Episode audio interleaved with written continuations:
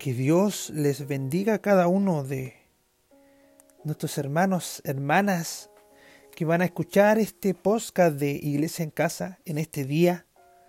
Y quiero compartir con ustedes la palabra del Señor en el libro de Génesis.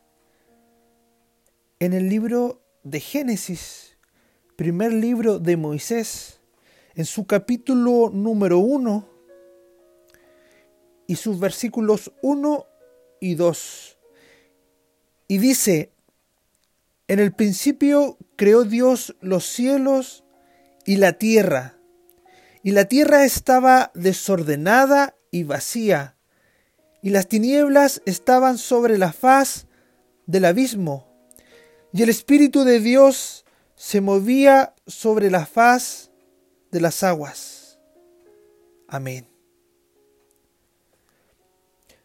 Este libro de Génesis es el libro de la creación. Es el libro que nos da el inicio de cómo Dios toma el control y crea lo que hoy día nosotros podemos ver alrededor de nosotros. Crea el cielo, crea la tierra. Y cuando hablamos de tierra entramos nosotros, los seres humanos, las personas, los que habitamos, los que vivimos en este lugar, en este lugar llamado tierra, en el lugar, en el país, en la nación donde usted se encuentre, en el lugar donde usted viva, en el lugar donde usted resida. Es una creación del Señor, de Dios. Y la palabra dice que la tierra estaba desordenada y vacía, y las tinieblas estaban sobre la faz del abismo. Pero había algo muy importante. Había algo muy importante en aquel día, en aquel momento, que el Espíritu de Dios se movía sobre la faz de las aguas. Una tierra desordenada, una tierra llena de tinieblas,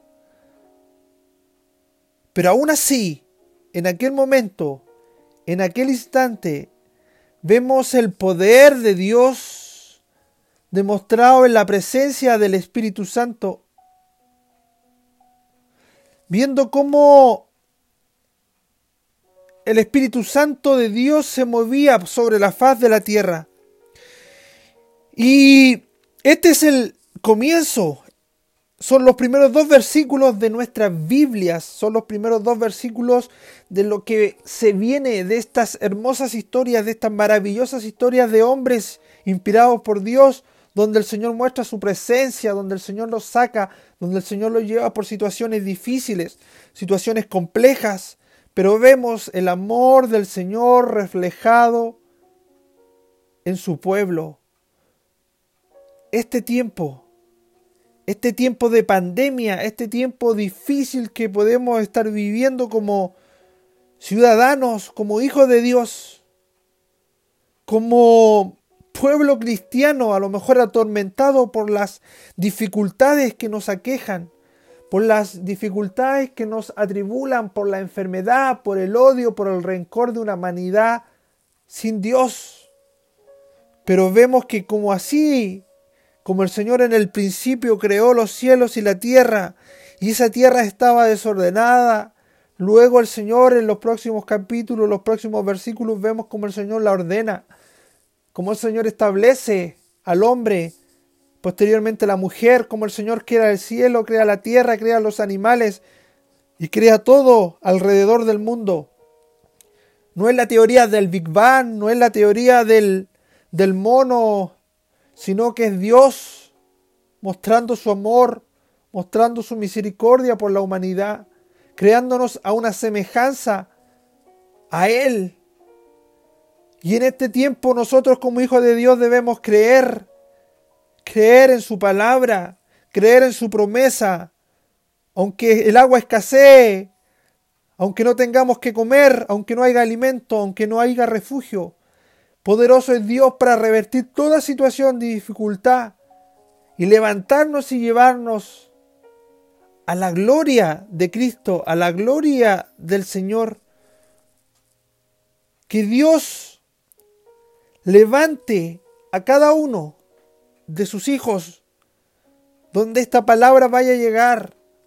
Que el Señor levante hombres fortalecidos en el poder de Cristo, hombre confiado en el poder de la palabra del Señor, en lo que dice la Escritura. Ir por el mundo y predicar mi evangelio a toda criatura. Ir por el mundo y ser pescadores de hombres. Sanar almas, buscar la salvación en aquellos que la necesitan, en aquellos que necesitan a un Cristo, aquellos que necesitan al Señor cada día, aquellos que están atormentados, aquellos que están en tinieblas. Pero el Señor nos ha llamado a ser una lumbrera en estos tiempos difíciles.